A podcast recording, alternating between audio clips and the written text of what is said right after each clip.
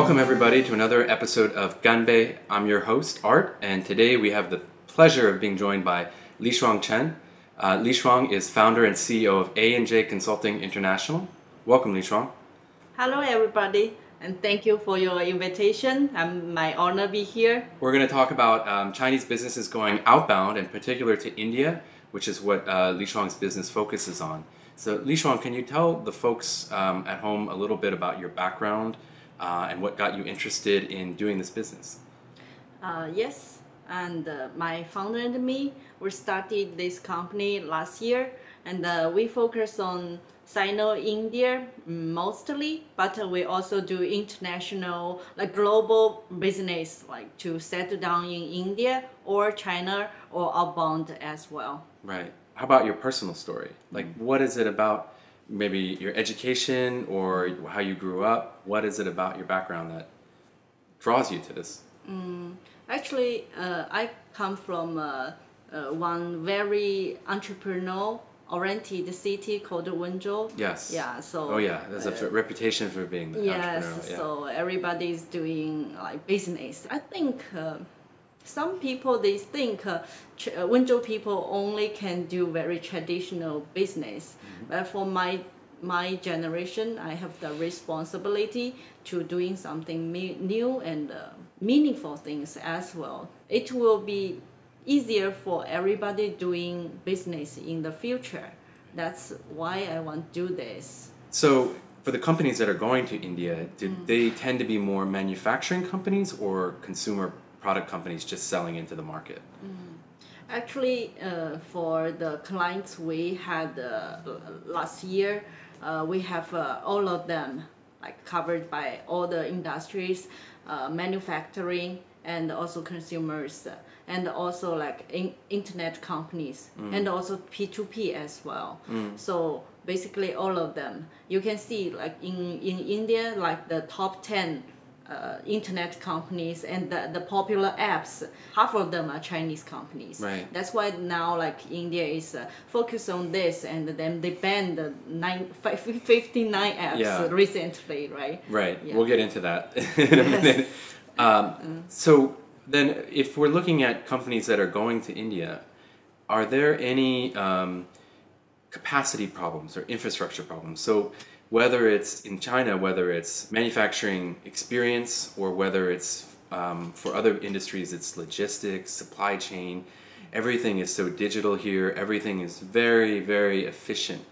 Um, India, of course, is a, maybe a little bit earlier on in sort of the development phase that it's in, and the in the physical infrastructure and some of the digital infrastructure, maybe even. Do you see Chinese companies having to adapt to, to India, and how are they adapting to, let's say, an economy that's not as developed as China? I think China is also not like in the beginning is like so transparent or digital, and we also come from that way as well. Uh, we already explored that way. That's why when we go to India, the most difficult one is won't be this problem. We will deal with it, but we have. Uh, other problems like language, Yeah, culture. bigger problems yes, yes, yes. Because we get used to this. The fro- we we come from the chaos actually. Right. Right. Yeah. So then it sounds like it sounds like really the primary driver to go to India is the market. Uh, in U.S. In, for U.S. Uh, multinationals, I'm sure that's still mostly the case as well. I think there are some companies that are going to India um, just because the costs are lower too. Whether whether it's because again manufacturing uh, labor costs are lower, but also you have all of the outsourced um, R, you have R and D, you have the, the, the human, the, Yeah. the, the IT infrastructure there. IT you have lands. the Yeah. Mm. cost of uh, hiring an engineer in India is is a fraction of the cost I think of hiring an engineer Mm. in China. Do you see companies going? Do you see Chinese companies Mm. potentially moving there because the cost to, to do product development in for, with engineers is less as well? Actually, regarding the the the, the uh, labor cost, actually, uh, for me and for our potential clients, we we calculated and actually for this part is uh, similar. The cost is similar. Maybe for U.S. people it's much lower, but we can see Chinese people they're hardworking and very efficient. Right. Yeah, very productive. Compare this, and like none of the country can can have this kind of uh, labor here. That's why because the boss uh, uh, they get used to like all the efficient works. That's why they prefer like I can pay you more, but Right. you, you you can deliver more, right? We give the the our client the the suggestion is not go India for just for the labor cost because then you will be just uh, like disappointed. Right. Yeah. Yeah, I, I, I think that's been that's that's definitely been documented too. That the productivity Yeah. in China is is definitely at a higher order than almost any other place in the world, India or Southeast Asia. That's definitely it's a reason why some companies are actually resisting the urge to leave China, e- like you said, even if the labor costs are lower somewhere else. Yes. The other reason why companies may not be so quick to leave China um, is the ecosystem here. I think mm-hmm. if you're a company, mm. whether it's manufacturing or IT or, or, or whatever kind of industry, you have all of your supply chain that goes with you here, right? Yes. So if I'm a company, a Chinese company that wants to move to India because of cost savings or the market, mm. I better make sure that my supply, my partners are going with me. How does that problem get addressed? Yeah, definitely. Uh, definitely, uh, we can see this because we cannot uh, like just one company go it alone. Yeah, you cannot uh, like existing like that because like it will cost you more and more and more because anything you have to ship from China. Right. Mm, that's the the problem here. And also, uh, Modi had uh, one initiative, and he said uh, he he want to do like electricity products uh, club hub. Yeah. So then he- they will like uh, they will like settle down all the electricity products and they want to make it all in India. So I think uh, uh, when the, the world start moving, Shenzhen, some like uh, the accessories, uh, like phone accessories or the electricity, they will have a lot of company will just go there.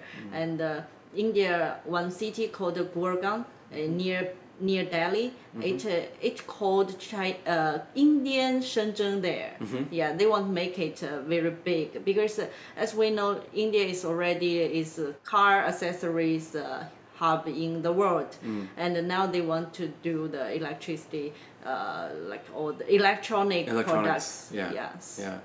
And Shenzhen may be willing to finally give up some of that business because they're they're doing more design work now in, in Shenzhen for potentially or I think not only Shenzhen, China now basically all the, the industry is updating now. We, we want to always do the basic ones and we will do my more like uh, high technology ones, like core technology ones. So of course Chinese companies will be used to working with Chinese companies when and, and that maybe is another reason why it's they'd also want some of their partners to move with them to India. But of course they're in India and they're gonna have to work with a lot of local partners. They're gonna have to hire local staff, local Sure. management, I assume for the most part. Maybe they bring mm-hmm. some of the managers over. Mm-hmm. And then of course they're gonna have to address the consumer market and so forth. So, what are some of the sort of cultural integration challenges you have between, let's say, Chinese company with its own Chinese owners, and then setting up a subsidiary in India and hiring local management and dealing with business partners and so forth? the the most difficult one is uh, uh, like I mentioned before is the labor. Uh, the second one is uh, the the culture part. Like uh, uh, they have religious things to take care, and they have a lot of family event to go. Yeah, this uh, we have to adapt to that. Right. Yeah. But uh, I think uh, mm, when you go anywhere, you have to deal with it. Yeah. Yeah, I mean, companies coming to China, for example, you explain to them that basically for the month of January and February, you can't get anything done because Chinese New Year. Is, I, I, I know we had to explain that to some American clients Yeah. that when they first came here, and they were just like, "What? Yeah, like don't try and plan to do anything important Yes, around yes. January and February." Yeah. So but, but you have Christmas uh, days and Right. New Year's days. So everyone- And the yeah. same Yeah. actually. There's a time difference. And another thing actually is the government system. Uh, we Oh, yeah. we're not easy to deal with. Is uh, uh, they're not that uh, transparent uh, right now, and uh, all they have some like on the table deal. Like, uh, but we're foreigners. As a foreign company, we're not easy to deal with that. Right, Yes. of course, yeah. No, and certainly like it, that's a challenge in any in any country as well. Yes. India does have a little bit of that re- reputation. I think it's called the license Raj or something like that. It's where the you need a permit for everything, and and and so you constantly have to uh, deal with the government a lot. Yeah, but now like uh, some some states are like uh, they are more favorable for the, the, the companies. Do you have a particular region that you, when you're working with clients, you recommend that they set up in, and what what what are some of the factors that make one part of India, one city in India, more attractive than others? As we know, the uh, Bangalore, the city is full of internet uh, companies. Microsoft are based in Hyderabad and uh, and Bangalore. These kind of cities are very transparent and very efficient because uh, all the companies also uh, internet ones. That's why like government system also will be like online and also uh, transparent. But uh, mm, Tamil Nadu is very good for manufacture companies, more tra- traditional. Yeah, Okay. and also I mentioned the Gurgaon, and now it's becoming more like a Indian Shenzhen now. Like is all the all the manufacturing hub there. Yes, so so maybe we can get into that a little bit about sort of the. Um, you mentioned the the ban of some of the apps in India, uh, I guess TikTok and WeChat, Yes. and a few of the other ones. Yes. Um, and yet, some of the Chinese companies have been in India for a while now. Um, Xiaomi is one of the most famous examples, right? And they're they're the number one uh, smartphone brand, I believe, in India, and uh, from the very beginning, a very successful launch. I remember I read about their launch with they cooperated with Flipkart, I think, to, to- on their initial launch. What's the secret to their success? And do you think that they're even companies that have been there for such a long time are ch- under challenging circumstances right now? Uh, for my understanding, mm, Xiaomi company is different from other apps. Xiaomi is is a physical phone, smartphone, and it uh, it made in India. Yeah. It's mostly made in India, but for apps, and they mostly most of them they run by Chinese as well, and now they need the, the they they have they need the chance to develop the local ones as well. Indian apps to to replace TikTok, WeChat, or like Share It and other e-commerce platform as well, because uh, it's not e- easy for for body to develop uh, the whole country the the manufacture Right. so fast. But internet you can pick up uh, mm, faster, much faster than this, right? Yeah. Yeah. That's a really that's so that's a really interesting point if we think about it mm. because I've read Xiaomi in, in India, like you said, people actually view Xiaomi as an Indian company. Yes. Of course, by the name, mm. you might catch pretty quickly that it's not Indian, it's Yes. Chinese. But Yes. the feeling about the mm. brand and the company is that it's so integrated into the local economy and society, I mm-hmm. guess, that it feels like an Indian company. Yes. What got them to that level where people in India view them actually as an Indian company? From my understanding, is Xiaomi is run by the Indian CEO. So in the beginning, actually, it's not Chinese team running Xiaomi in India. Right. That's that's how they make it so localization. Yeah. Yeah, and uh, they will know like uh, what what kind of product will can be survive in India. So like in short time, six years, they can make it like booming so so fast. Uh, I think uh, this is uh, depends on the the team. Because it's not run by Chinese, that's the secret of uh, success, maybe. But can most Chinese companies do that? Can most Chinese companies localize their their management team that quickly? we we wish we can do that but uh, all the partners is not that easy to have because uh, like tiktok and others we also have indian team and partners and also maybe vice ceo or like manager but it's not easy for us to find the right partner to run uh, anything for us. No mention like the, have to be the CEO, the head Right. of the one so big market there. Just like you, you when you find uh, your partner in your life, it's not Right. that easy. Maybe some people like have to divorce several times to get the right one, Right. So, I think just Xiaomi is very lucky to get the C, the Indian CEO there in the beginning, Yeah. and it's doing quite a good job. Yeah, there's a great. I'll plug another podcast. There's a great GGV. GGV is a, a VC fund. They have a, a podcast that tells the story because GGV invested in Xiaomi. The uh, the venture capital fund invested in Yes. Xiaomi. They have a podcast about that story, about his story. You also mentioned um, newer companies with apps like WeChat and uh, TikTok were banned, but they also didn't have as- much invested in India because they're apps. Perhaps they're not mm. physical products like mm. like Xiaomi. Mm. In the U.S., TikTok obviously has been trying to localize as fast as they can, and they hired Kevin Mayer, the from, Yes. former executive at Disney, to be their CEO. And yet, we've seen TikTok run into problems in India and now the U.S. And so, I wonder, does that localization have its limits, right? So, in India, TikTok isn't seen as a Indian company, and you think that's because they just haven't been invested enough yet, or do you think there's something else going on?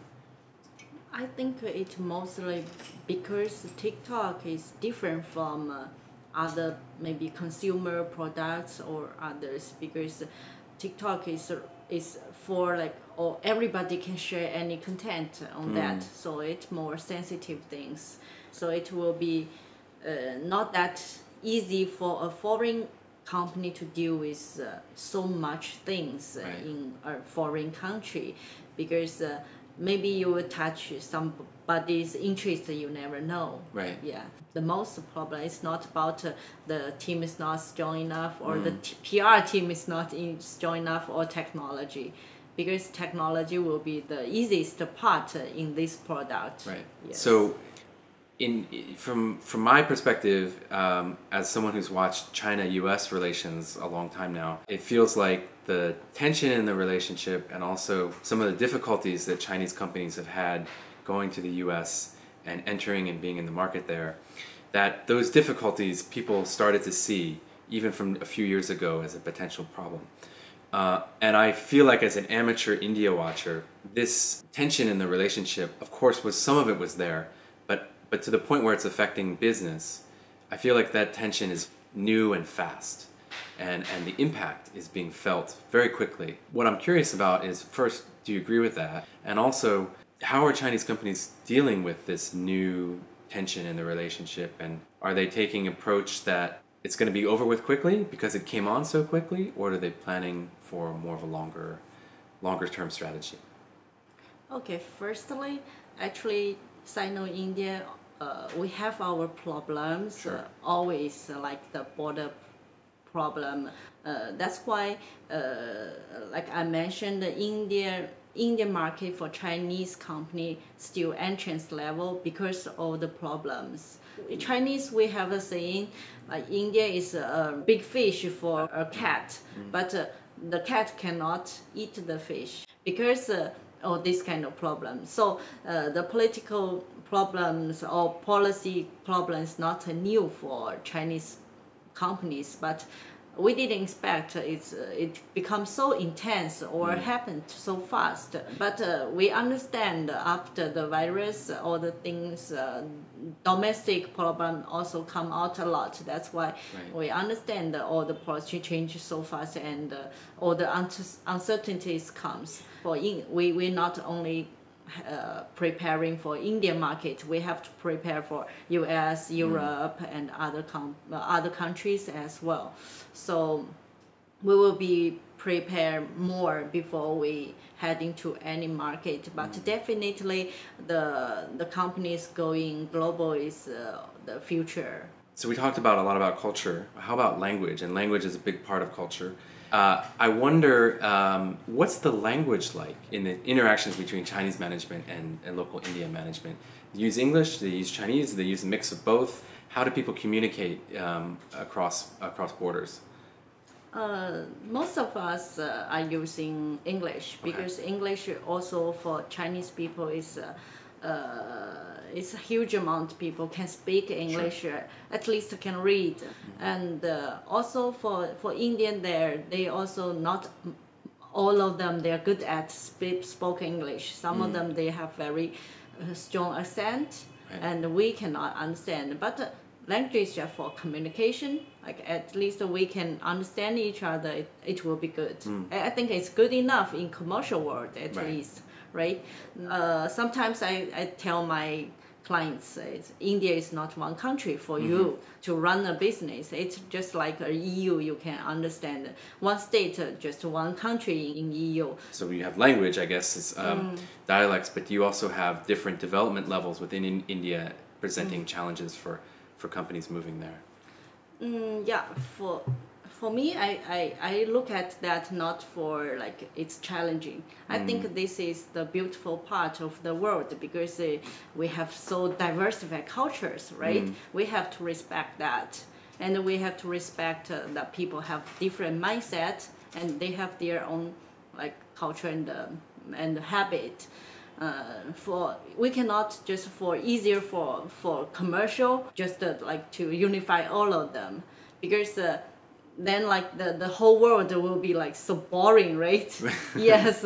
Then yeah. So that's difficult but uh, i think uh, every companies can navigate and at last we will find a solution to do it. We we cannot kick all the stones and move all the mountains but we always can find a way to cross it. We can climb right? Right, Yes. right, right, right. So thank you, Li Shuang, for being a guest on our show. It was really a treat to have you on, and I know it's a fascinating conversation, and our audience is going to get so much out of it. So thank you for being on the show. thank you for your invitation again and i'm very happy to share my story here Yeah, and and we have a tradition here on the show.